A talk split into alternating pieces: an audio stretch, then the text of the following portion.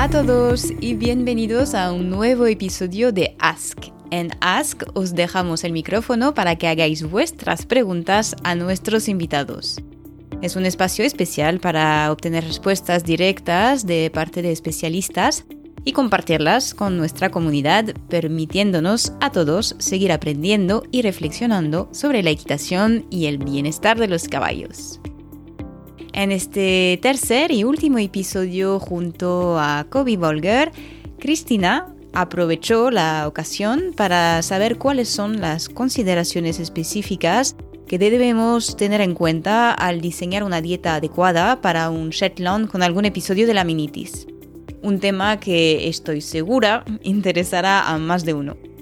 Como siempre, os animo a compartir este episodio con vuestros conocidos para que la comunidad ecuestre pueda acceder a esta valiosa información y así contribuir a dar mejor visibilidad al podcast. Sin más preámbulos, os dejo con esta conversación apasionante.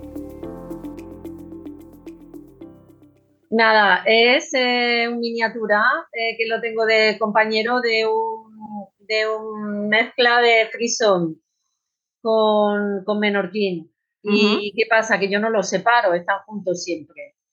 Y comen, pues eh, viven en libertad, tengo una hectárea de terreno y hay momentos en los que esta hectárea se reduce porque hago siembra del, pasto que luego van a comer durante el año. Sí.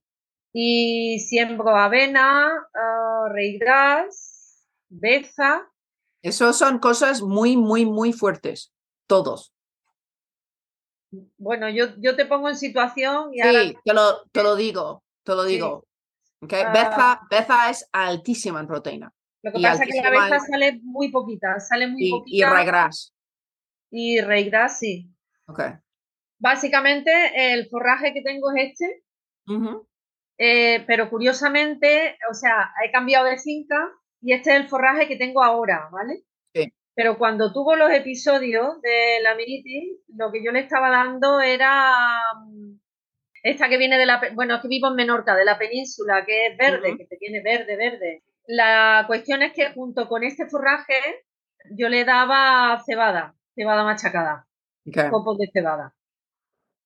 Y como no hacía separaciones entre los dos, pues bueno, tuvo dos episodios de la minitis. El primero que tuvo fue fuerte porque apenas podía caminar. Y bueno, rápidamente le, retiré el pienso, no le daba nada de pienso y empecé a separarlo del otro y lo puse a dieta. Y salimos del bache y fue bien. Y al cabo del año, casi por la misma estación, pues le volvió a suceder, pero fue mucho más leve. Y aquí lo atajé mucho más rápido. Desde que hemos cambiado de finca, llevo ya un año, este forraje es más diverso porque ya te digo que no es, no es solamente... Uh, festuca. festuca. No es solo de festuca, sino que lleva avena, lo que te he comentado, ¿no? Reigras y muy poquito de beza, ¿eh? Muy poca, muy poca proporción. Y he cambiado de pienso. Ahora ya no le estoy dando copos. Ya. Porque me formé un poquito, vi vídeos tuyos, te conocí por la web y me informé un poquito y vi que tenía un pienso acorde a precisamente a caballos con problemas de laminitis, bajo de azúcares, pero que a la vez eh, reforzaran un poco los cascos, porque por contra, y es una pregunta doble la que tengo, para el frisón menorca, los cascos suyos, por primera vez, al cambiar de finca, sí que he visto que entre lo que es la, la muralla y la tapa, o el, no, el suelo, el, al lado de la línea blanca, se les ah. como, como agujeros. Y me dijeron que era una infección bacteriana, me lo dijo el podólogo. Sí, eso será, eh, ¿cómo se llama? Em, ya me he puesto en blanco, ah, hormiguillo. Vale, y entonces que esto probablemente fuera porque la dieta que estaban tomando era muy alta de azúcares. Por eso le retiré la cebada, le retiré los copos y empecé a darle el pienso de Happy Hoof. Ya. Le doy el Happy Hoof a los dos, dos veces al día 400 gramos, una cosita así por la mañana, 400 porque... Tanto al Shetland como al... Al, al Shetland menos, al Shetland le doy un puñadito por, por distraerlo, ¿sabes? No... Vale. ¿Y el frisón mantiene peso así? Y el frisón está estupendo, no trabajan mucho, ¿eh? yo hago pie a tierra sobre todo, todavía no lo he iniciado a la monta ni nada, entonces hago trabajo pie a tierra. Ok, ¿cuántos años tiene? Ocho. No, es para, es para, para tener, para ponerme en situación. Vale, Sí, el grande y el pequeño, los dos, ¿eh? Los dos tienen ocho años. ok. Pero Vale. hacen trabajo pie a tierra y tres veces por semana, una cosita así.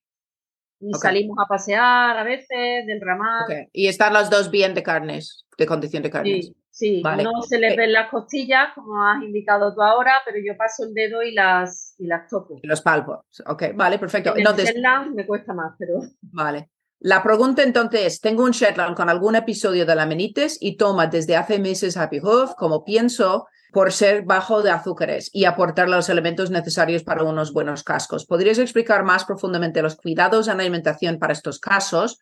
Y de paso hablaremos de las ventajas e inconvenientes de la fruta. Vale. Sí, porque quería saber en básicamente esto, el tema del azúcar, y ya meto, porque les doy fruta, hasta qué punto voy bien como voy y cómo puedo regular un exceso de azúcares a lo mejor por... Ok. Mira, la- la- lo que es el malentendido con los, los azúcares, ¿de acuerdo? En las dietas y el almidón en la dieta que se conoce como azúcar, vamos a llamar todo eso la misma palabra, que es carbohidrato soluble. ¿Vale? Carbohidrato soluble es cualquier alimento que el cuerpo del caballo reconoce como azúcar y causa una reacción glicémica que hace falta una reacción insulímica para volver a bajar el azúcar en sangre. ¿Vale? Entonces, cuando nosotros hablamos de cualquier alimento, me da igual si es avena o es heno o es fruta, tenemos que entender el índice glicémico dentro del mundo del caballo. ¿Vale? Entonces, ¿qué queremos saber? En realidad es que yo veo que hay como un gran malentendido. La gente hoy en almidón cree que, creen que es malo, la gente hoy en azúcar creen que es malo. Las, además, mm, lleve, nos, nos equivocan mucho en las etiquetas de los piensos porque en Inglaterra ponen las etiquetas de alguna manera y hablan del almidón, pero normalmente no desglosan azúcares. Y, sin embargo, en las piensos que son, son de, del norte de Europa, hablan de azúcares y no hablan de almidón o algunos hablan de los dos y la gente tiene mucho lío, ¿de acuerdo? Entonces, primero, el Happy Hoof tiene un nivel de almidón y azúcares, o sea, carbohidratos solubles. mm, Estoy hablando de memoria porque no tengo la ficha técnica enfrente de, me parece que es un 8%, una cosa así. Entonces, bien, ¿qué es el, el orden? Cuando tú tienes un caballo que haya sufrido un laminitis, este caballo vuelve muy sensible al almidón, ¿de acuerdo? Entonces, sabemos que el Happy Hoof no está aportando almidón a la dieta, pero lo que puede que te sorprende es que los enos también tienen carbohidratos solubles. No lo tienen en forma de almidón, lo tienen en forma de fructanos, pero es exactamente igual, es un carbohidrato soluble. Y la alfalfa tiene almidón, ese es un leguminoso y el... em, ¿Cuál es el otro que usas que me acabas de decir? El, La beza. la aveza tiene mucho almidón porque es leguminoso, ¿de acuerdo? Entonces, en general, lo que no entiende la gente es la, la cebada, la avena, todos estos tienen niveles de almidón muy altos y lo sabemos. Entonces, la avena va a tener aproximadamente un 50%, 50-55% de almidón, la cebada va a tener 65, ¿vale? La, el maíz va a tener un 70. Pero mucha gente no miren los forrajes y los forrajes. El problema específicamente que tenemos en España es que el az- en el forraje varía muchísimo y además la planta almacena azúcares, mucho más azúcares cuando está en situación de sequía. ¿Cuál es la situación entonces? Mm, Vamos a pensar un poco en la planta, cualquier planta. Cuando viene el sol por la mañana, la planta dice, mi trabajo es crecer y crear una semilla. Todas las plantas, ¿vale? Y notéis, ¿qué pasa? Todo el azúcar sube a la parte de la planta, ¿de acuerdo? En caso de la planta del heno, ¿sabes? La festuca, el regras, etcétera, sube el azúcar, pero ¿qué pasa? Cuando no hay agua, no puede crecer. Entonces, todo este azúcar que ha producido para poder crecer, cuando hay falta de agua, se queda concentrado dentro de la planta. Entonces, no tenemos una planta que es seguro para los animales, tenemos plantas que son altísimas en azúcar. Y el problema es que no los podemos mandar a analizar porque, primero, el análisis tarda bastante tiempo, pero además ese nivel de azúcar varía según la hora del día. Entonces, por la noche, a las 4 de la mañana, a las 2 de la mañana, el nivel de azúcar es muy bajo en las plantas. Y de hecho, productores buenos de heno producen por la noche el heno. ¿De acuerdo? Corten el heno. Cuando quieren un heno muy bajo en azúcares, corten el heno sobre las, pues empiezan a las 10 mm, de la noche y terminan a las 4 o 5 de la mañana antes de que empieza a esa subida de, de carbohidratos solubles en la planta. Vale, aquí en España, que yo sepa, y siempre digo, mándame un correo electrónico si estáis produciendo forrajes bajos en azúcares con esa información. La gente no está produciendo así porque no somos tantos caballos, ¿sabes? Y para la vaca da igual. Vale. Entonces, ¿cuál es el tema? Tú puedes tener un forraje de cualquier tipo, festuca, regras, gramínea, me da igual, em, que tenga un nivel de, vamos a decir, 12 de carbohidratos solubles, pero yo pongo mucho contraanálisis y veo 30, 25. Entonces, en tu mente, tú crees que estás con una dieta buena porque estás poniendo un pienso muy reducido en azúcares, pero no estás controlando tu forraje. ¿Vale? Y eso lo veo, y no, pero no lo estás haciendo no porque, porque es imposible hacerlo. ¿De acuerdo? Entonces, tú puedes ir a forrajes, por ejemplo, eh, traídos desde otros países donde no hay sequía. ¿Sabes? Yo tengo mucha gente que me piden traer cosas desde Irlanda porque sabemos que no hay sequía. ¿De acuerdo? Para, para caballos muy, muy sensibles. O puedes poner tu forraje en remojo. Si tú pones tu forraje en remojo durante 30 minutos, vas a controlar el nivel de azúcar y lo vas a reducir aproximadamente un 5% a un 8%, ¿vale? Tendrías que ponerlo en remojo unos 30 minutos y así vas a reducir tu nivel de, de, azúcar en los forrajes también. El, el, los, los, los, caballos mini, ¿vale? Los Shetlands y los, y los caballos muy, muy, muy pequeños, muchos ya de por sí tienen resistencia a insulina y son particularmente sensibles. Entonces, este caballo, y es desagradable, pero lo puedes poner una de estas máscaras que no pueden comer para controlar la comida. Es desagradable para ellos. ¿sabes? Últimamente hay máscaras que son mejores, ¿vale? Que pueden beber y todo esto. Nosotros he, visto algunos que son mucho más flexibles que, nosotros, de hecho, trajimos.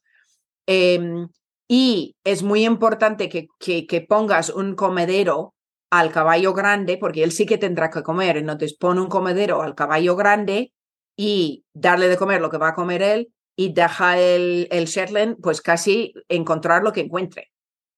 Y eso suena cruel, pero, pero es que toleran muy poquito comida, en realidad, ¿de acuerdo? No sé si eso te ha ayudado. Sí, cuando dices ahora ah, comedero, ¿te refieres al heno? No, no al pienso, ¿te refieres Estoy hablando de, de, dónde das de comer, ¿sabes? Entonces, si tú vas a dar de comer al, ¿sabes? Al caballo más grande, eh, no, ¿sabes? El Shetland no puede comer lo mismo, ¿sabes? Es que no, es que no puede ser, ¿sabes? Eso es donde, donde, donde tenemos, ¿sabes? Es que tenemos unos requisitos de nutrientes absolutamente diferentes entre los dos animales. Entonces, realmente eh, yo en, es que el Shetland se manejan en descampado, ¿sabes? Se manejan con cero, cero comida, ¿sabes? Y tengo gente que me llamen y me dicen, oh, ¿sabes? El, Happy Hook, por ejemplo, es muy bueno eh, porque lo puedes, ¿sabes? Porque hay que tenerles entretenidos, pero en realidad no, no se les da comida. Y de hecho, la gente eh, que conozco que tienen Shetlands o que tienen caballos, mm, ¿sabes? Las, las caballos mini y tal, eh, muchas veces lo tienen suelto en la finca y están yendo por ahí buscando lo que encuentren, pero realmente no tienen una comida organizada, ¿sabes? Ya. Eh, el tema es que, claro, cuando yo les pongo la comida, se la pongo distribuida en diferentes montones, el heno, mm, por el campo. Ya. No es que tenga un comedero y que lo separe, no. Eh, entonces, claro, tendría que sí, separar al Seldan eh, durante X tiempo mientras el otro va comiendo para que cuando ya lo suelte que de poca cantidad. Esto era lo que hacía cuando Eso sí, eso sí, ¿sabes? Es que lo siento, yo entiendo que es un manejo complicado, pero ¿sabes lo que pasa? Es que la amenitis es tan doloroso para ellos que, y además es, es algo que puede que tengas que sacrificar el caballo, ¿sabes? Es que es muy, muy, muy doloroso. Y es un problema metabólico de la incapacidad de asimilar lo que es el carbohidrato soluble en la dieta. Entonces, entonces ya esto es como, como alguien que tiene un problema de corazón, es, es muy, muy, muy serio. Y es cierto, es cierto, Kobe, perdona, que es acumulativo porque como los dos episodios se dieron entre octubre y noviembre, después de todo un verano, ¿es casual o, es que no, es, que de repente? Esos caballos tienen un, un tema genético que está relacionado y tienen también un problema de endocrina. ¿Vale? Entonces, entonces ¿qué pasa? Que, son, que tienen dificultades de manejar. Entonces, hay otro tema que eh, el caballo está hecho, ¿sabes? El caballo silvestre está hecho para menguar, o sea, que se ponen gordos en verano y todo eso luego viven de las reservas y nosotros a cierto nivel las manejamos de una manera muy antinatural porque no le permitimos menguar en, en noviembre, diciembre, enero. ¿De acuerdo? Y ese es donde ese, ese ya sensibilidad a insulina vuelve a, sus temas. Entonces, la, estamos hablando de una raza particularmente sensible, una, un, un, otoño en que, ¿sabes? Entonces, ¿qué pasa? Que vas a tener, si quieres que viva y que no tenga ese dolor de la laminitis, vas a tener que ponerle a dieta, en serio. Y él no va a estar contento con esa dieta, ¿sabes? Porque además los ponis son especialmente glotones, es que son conocidos como eso.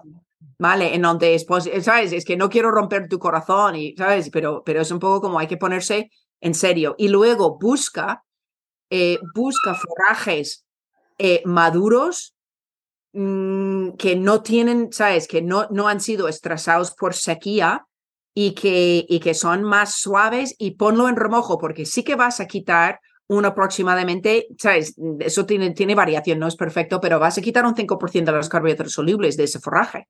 Vale. Vale. O sea que, que espero, ¿eso te ha ayudado? ¿Te has aclarado un poco lo que es el manejo? Sí. Okay. y la fruta, al fin y al cabo, la cantidad que pueden comer es tan poco que normalmente la cantidad de azúcar no lo hago mucho caso. ¿De acuerdo? O sea, no, les gusta melón, les gusta manzanas, les gusta zanahoria. Si no estás dando montañas, pues entonces eso lo... Lo que pasa es que montañas no, poquito, pero sí todos los días. Todos los días. Eso, eso no es el parte del problema. Para mí, el problema, y es un problema además que me alegro que lo hemos hablado en público y grabado, es la falta de entendimiento bien de la variación en carbohidratos solubles en forraje que eso, incluso la paja lo pasa, ¿sabes? Que es que cuando tienes una planta que ha sido estresado por la sequía, esa planta tiene mucho mayor azúcar, mucho mayor, ¿sabes? Entonces queremos un, cuando tú sales y vas a comprar heno, eh, o si vas a cortar tu propio heno, tienes que cortarlo más maduro, más hacia semilla, no lo cortes muy hacia flor, que tiene más azúcar, ¿sabes? Y más hacia semilla, más maduro, y quieres, es como de peor calidad incluso, ¿sabes? Pero les entretiene, pero no tienen esa cantidad de azúcar y ponlo en remojo. Vale, yo pensaba que, cortar en verde, porque claro, yo esto lo puedo hacer, yo puedo cortar en verde, no esperarme a que esté totalmente seco, pero pensaba que el grano en sí, que la semilla, era más fuerte para ellos. ese es un malentendido que tiene mucha gente. Y claro, ¿qué pasa? Cuando ha formado semilla, normalmente la semilla cae al suelo y se pierde. y, el, y el tallo de la planta tiene menos aporte nutricional porque ya ha hecho su acometido que es producir semilla. Ese es un malentendido que tiene muchísima gente. Vale, ok. Vale, ok. pues venga. Muchísimas gracias, Toby. No, no, a vosotros que... y a Lucy también, ¿eh? por esta oportunidad de poder... Yo creo que estas conversaciones son muy útiles y me alegro mucho tenerlos con vosotros. Espero que esta conversación os haya sido útil. Como siempre, si os ha gustado o simplemente queréis apoyar a The Modern Rider y al trabajo de nuestros invitados, no dudéis en dejar una nota, un comentario o compartirlo con vuestro entorno desde la plataforma en la que nos estáis escuchando. Antes de dejaros seguir con vuestro día, os recuerdo que para recibir información sobre la organización de las próximas sesiones Ask de grabación con otros invitados, debéis estar inscritos en la newsletter. Os dejo el enlace para rellenar el formulario en la descripción de este episodio. Gracias por compartir vuestro tiempo con nosotros hoy y nos escuchamos la próxima semana para descubrir una nueva entrevista apasionante.